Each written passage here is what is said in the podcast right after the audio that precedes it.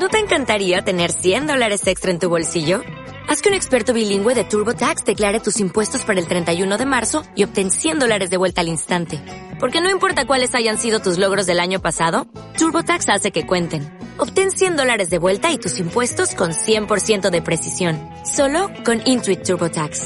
Debes declarar para el 31 de marzo. Crédito solo aplicable al costo de la presentación federal con TurboTax Full Service. Oferta sujeta a cambios o cancelación en cualquier momento.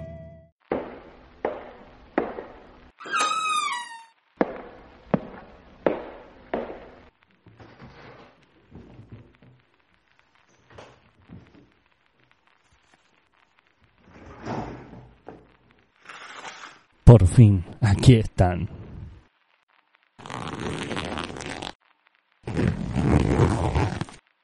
Los encontré en mi neceser epistémico. Un conjunto de conferencias, entrevistas, charlas de epistemólogos y epistemólogas de todas las épocas. Ah, estos papeles creí haberlos perdido, pero aquí están. Creo que es momento de desempolvarlos. Es hora de que el resto del mundo oiga las propias palabras de los grandes pensadores, lo que tienen para decir sobre la filosofía de la ciencia. Permítame servirme un trago.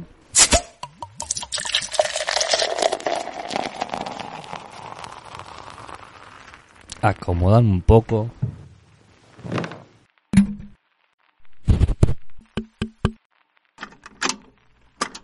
Y escuchen lo que tienen para decir.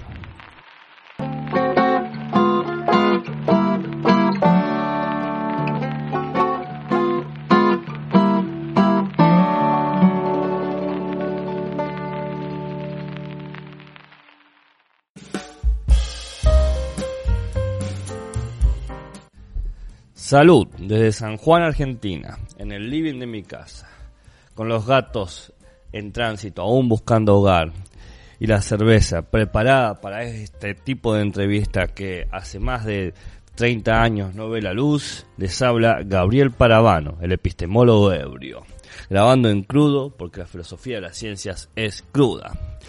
En este encuentro continuamos con el neceser epistemológico, con una entrevista que presentaremos en dos partes. Una entrevista que se le hizo a Thomas Kuhn en el invierno de 1990 para la revista Harvard Sciences Review.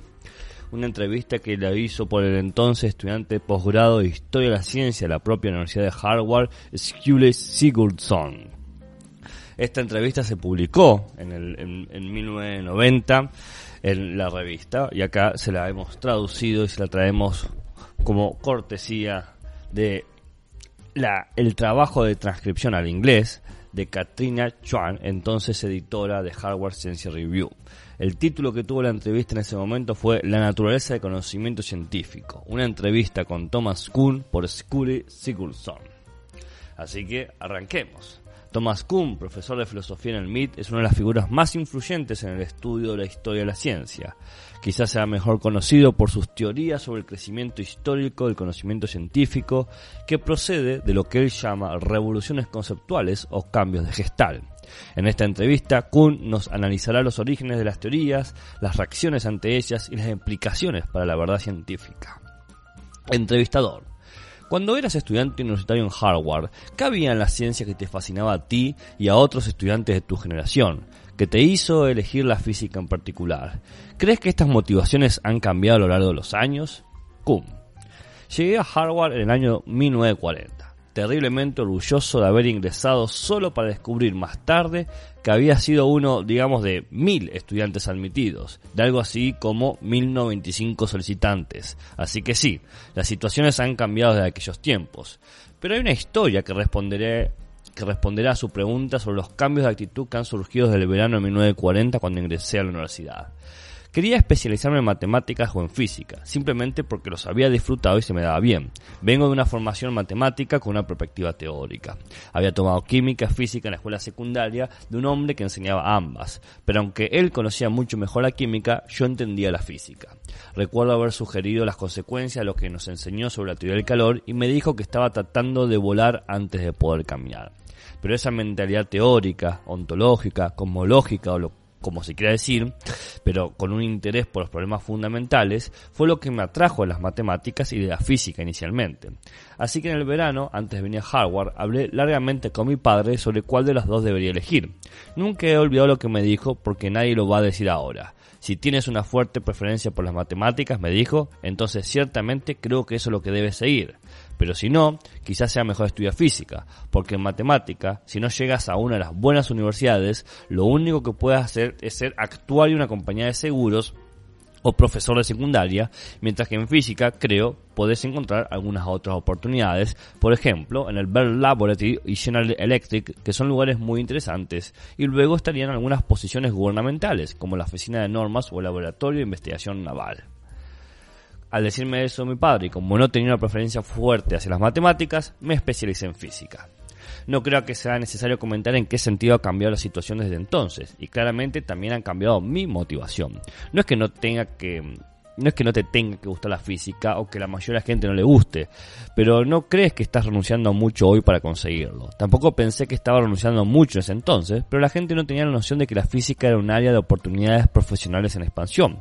Hubo un artículo del New Yorker que apareció después de la Segunda Guerra Mundial llamado Adiós al cordel y al lacre, en el que el físico Sam Abraham Gusmith habló sobre los enormes cambios que surgieron de la institucionalización de la física.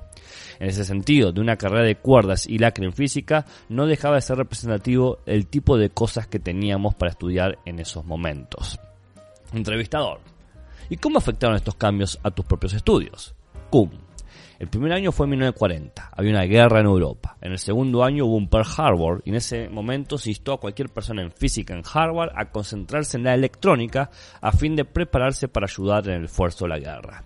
Así que tomé mucha electrónica a expensa de la física y mucho menos artes liberales de lo que me hubiera gustado, porque la física y las matemáticas no eran las únicas materias que me gustaban y también tenía un interés considerable por la literatura. Hice lo mejor que pude, para, poder perseguir estos intereses con algunos cursos de literatura y un curso muy importante en filosofía, importante es decir, para mi propio desarrollo. Yo era el editor de la revista Crimson, la revista Harvard, miembro de una sociedad literaria de pregrado y ese tipo de cosas. Así que hubo ciertos conflictos reales. Tenía el problema común de ser razonablemente bueno y estar interesado en cosas que iban en direcciones opuestas. Ahora, seguro que me vas a preguntar en algún momento cómo salir de la física y uno de los factores fue que mis intereses siempre habían estado algo desgarrados. Pero ciertamente hay mucho más en la propia historia. Después de graduarme, terminé trabajando en el laboratorio de investigación de radio, realizando contramedidas del radar desde lo alto del edificio de biología. Después de un año de trabajo allí, fui al extranjero a nuestra base europea avanzada en Inglaterra y allí trabajé principalmente con la Fuerza Aérea.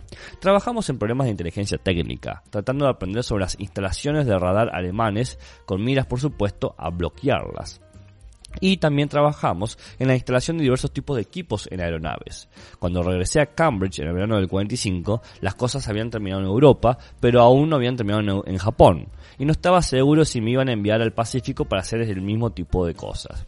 Estas experiencias fueron parte de la razón por la que mis sentimientos hacia la física como carrera fueron cambiando gradualmente. No encontré mi ciencia de la guerra como algo terriblemente interesante. No está descartado que si hubiera ido a los Álamos como hicieron algunos de mis contemporáneos en hardware y hubiera trabajado en ese entorno, es posible que nunca hubiera dejado el campo de la física. Sospecho que lo habrían hecho y ciertamente no me arrepiento de haberlo hecho, pero había algo en el hecho de que el tipo de trabajo que estaba haciendo me estaba pareciendo fastidioso. Luego vino una situación fortuita. Cuando finalmente escuché que no iría a Japón, el semestre de otoño estaba a punto de comenzar en Harvard y ahí estaba yo así que continué y obtuve mi título en física, pero cada vez más, a medida que continuaba con mi trabajo, me preguntaba si una carrera en física era lo que realmente quería. Estaba muy consciente del estrechamiento, de la especialización requerida, y aunque no tenía ninguna conclusión al respecto, comencé a buscar alternativas. Ninguna de las alternativas me parecía más atractivas que el resto, hasta que de repente me pidió que ayudara al presidente, James Conant, a impartir un curso experimental de educación general sobre la historia de la ciencia a través de lecturas de historias de casos. Parecía una muy buena idea. Sería una buena experiencia, una oportunidad de trabajar con el presidente de Harvard, James B. Conan, y también sería la oportunidad para mi primera exposición sobre la historia de la ciencia. Así que aproveché la oportunidad y me pareció totalmente fascinante. En nuestra primera reunión, Conan se volvió hacia mí y me dijo, no puedo imaginar un curso de educación general en ciencias que no tenga algo sobre mecánica. Pero yo soy químico, no puedo imaginar cómo hablar sobre esto. Tú eres físico, ve y averígualo. Así que salí a aprender algo sobre la historia de la mecánica y rápidamente quedó claro que si iba a ser un caso histórico tendría que construirse alrededor de Galileo, ya que Newton había sido demasiado complicado. Y para eso tendría que aprender algo sobre lo que la gente creía antes de Galileo. Así que terminé mirando una serie de monografías de Alexandre Coiré llamado Estudios Galileos y empecé a leer sobre la física de Aristóteles. Y esta experiencia fue esclarecedora. Lo que Aristóteles podía estar diciendo me desconcertó totalmente al principio. Hasta que, y recuerdo vivamente este punto, de repente irrumpí y encontré una manera de entender a Aristóteles. Una manera que hizo que la filosofía de Aristóteles tuviera sentido. Fue ese caso crítico y otros lo que en cierto sentido me llevaron por primera vez a la idea de los cambios gestálticos y a la idea de los cambios en los marcos conceptuales que se mostraría en ese libro La estructura de las revoluciones científicas en 1962 tenía interés de larga data en la filosofía. Había estado leyendo mucha filosofía elemental de la ciencia durante la guerra. Bertrand Russell, Philip Planck, Percy Will Brickman, aunque lamentablemente no leí mucho Rudolf Carnap y también estaba reflexionando sobre ciertas ideas sobre el método científico con las que me había topado mientras me formaba en las ciencias. Hay ciertas implicaciones acerca de lo que es el crecimiento histórico del conocimiento que sentí que merecían una mayor consideración. Así que este proyecto parecía importante, valía la pena trabajar en él y algo que podría ser lo justo que había que tomar como una alternativa a la física y esa finalmente es la historia de cómo llegué a la física y de cómo salí de ella. Entrevistador. En la estructura de las revoluciones científicas, usted discute la noción de cambios conceptuales en el desarrollo del conocimiento científico. Como mencionaste, surgió por primera vez durante tu lucha con la física de Aristóteles. ¿A qué equivalía específicamente este entendimiento? ¿De qué manera quizás es más que simplemente hacer una traducción? Cum. Lo que descubrí al estudiar Aristóteles, fue que un texto requería interpretación. Por interpretación me refiero a algo similar a lo que entonces era bastante conocido en Europa, aunque yo no lo sabía en ese momento, como hermenéutica pero sin todas las pretensiones de la hermenéutica como un camino hacia la verdad. Era una forma de leer textos, de buscar cosas que no encajaban del todo, de pensar en ellas y luego, de repente, encontrar una manera de ordenar las piezas. Nunca había oído hablar de la interpretación en este sentido, porque nunca había leído ninguna filosofía continental. Pero al leer a Aristóteles comencé a ver qué tipo de física había sido esta y por qué se la había tomado tan en serio, algo que antes no me había sido visible lo más mínimo. Lo que descubrí no fue el hecho de que podías traducir, sino que podías, de alguna manera, enseñar a Aristóteles, pero tienes que enseñar una parte de su vocabulario para poder hacerlo, y no hay forma de que puedas poner ese vocabulario en su totalidad en el vocabulario que uno tiene cuando llega al texto en primer lugar. Y así fue la idea de intraducibilidad en lugar de traducibilidad que veía cada vez más al estudiar la historia de la ciencia. Entrevistador. Desde que usted publicó la estructura de las revoluciones científicas, ha habido una reacción generalizada, en retrospectiva. ¿Qué es lo que más te sorprende de las respuestas? ¿Cómo ve alguna de las malas interpretaciones del libro relacionadas con problemas específicos dentro de la filosofía o dentro de la historia de la ciencia? Cum. Primero distinguiría entre filosofía de la ciencia e historia de la ciencia. El mío fue un enfoque histórico, pero lo que pensé que era importante al mirar en la historia era la noción de una revolución, el tipo de ruptura, el cambio de gestal que pretendía representar. Hablaba yo ahí de la no acumulatividad del desarrollo del conocimiento. El problema de llevar una ciencia más antigua al tribunal de juicio de una ciencia posterior al problema sobre lo inapropiado de hablar de Aristóteles como si simplemente hubiera cometido un error cuando él habló de que los cuerpos pesados caían más rápido que los cuerpos ligeros. Sobre esto, eh, sobre este tipo de vocabulario es el que objeté. que tomaba Aristóteles como algo simplemente falso, el aborrecimiento del vacío como un simple error. Encontré algo mal con la forma estándar de moler figuras históricas claramente brillantes e influyentes en una picadora de carne de categorías o leyes de una ciencia posterior. Estas nociones no iban a sorprender a las personas que se acercaran a la historia principalmente como historiadores y a los filósofos ciertamente tendría mucho que decir sobre el tema de las cosas que me sorprendieron tremendamente en las reacciones ante la estructura, una de las principales fue la charla sobre la irracionalidad, porque eso era algo que nunca se me había ocurrido. No sabía cómo funcionaba la palabra racionalidad en la filosofía de la ciencia. Y así, la idea de que estaba mostrando la irracionalidad de la ciencia me dejó absolutamente alucinado. Pasé mucho tiempo discutiendo la noción bastante diferente de que cuando la gente habla de la prueba en las ciencias, no es como una prueba matemática, que el primero no tiene nada de la fuerza de compulsión del segundo. No estaba diciendo yo, sin embargo, que no haya buenas razones en las pruebas científicas. Son buenas, pero nunca concluyentes razones. En matemáticas formales, si dos personas no están de acuerdo en que esta sea una prueba correcta, llevarla paso a paso y uno de ellos puede verse obligado a reconocer el otro lado. Simplemente de esto no hay nada en las ciencias. Eso era lo que estaba tratando de decir en la estructura. Así que me sorprendió el alcance de la reacción como acusación de irracionalidad en toda la ciencia. Pero también me sorprendió la acusación del relativismo. No es que no viera por qué se hizo, ¿eh? Pero me pareció que si el relativismo era lo que equivalía a mis pensamientos, no era tan perjudicial como el tipo de relativismo que se estaba considerando. Y no estaba claro para mí que el relativismo fuera la palabra correcta para ser utilizada en absoluto. Esencialmente, dibujé un paralelismo darwiniano en la primera edición de la estructura para recordar a la gente que obtener un instrumento cada vez mejor, la mano y el ojo el ejemplo estándar, no se requiere un proceso dirigido hacia una meta preexistente. La evolución no seguía hacia una forma perfecta preconcebida, y yo argumentaba que la ciencia tampoco. Ahora bien, si bien está claro por qué Darwin y la noción de evolución molestaron a la gente, no está del todo claro que el relativismo fuera la acusación adecuada para nivelar este debate. Entrevistador. Esta charla sobre la irracionalidad se hizo frecuente a medida que avanzaban los años 60, en el contexto de muchas críticas en la sociedad estadounidense a la guerra de Vietnam. ¿Cómo ve alguna de las respuestas a su libro a la luz de estos movimientos sociales más grandes y a las críticas iniciadas por ellos? Bueno, para finalizar esta primera parte, respondo lo siguiente. Estoy seguro de que parte de las razones por las que el libro atrajo el tipo de atención que atrajo, particularmente entre las personas que tienen menos de 30 años en los años 60, fue exactamente por estas razones podía usarse y se usó como un látigo con el que golpeaban a las ciencias.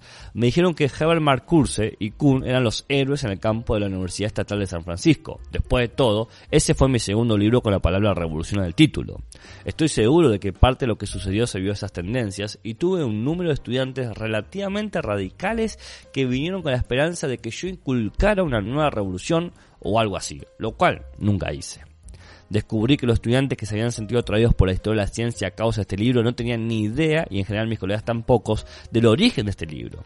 Enseñé a la gente a leer textos, tratando de replicar mi experiencia con Aristóteles. Las personas que descubrieron de qué pensaba que se trataba la estructura fueron aquellos que tomaron seminario de posgrado conmigo, en los que leíamos a Kelvin, a Maxwell o a Galileo o a quien sea. Lo leíamos de cerca. Tratábamos de averiguar cómo esas personas podían haber dicho el tipo de cosas que dijeron. Eso ha sido siempre para mí la parte central del libro y por supuesto hoy apenas se nota.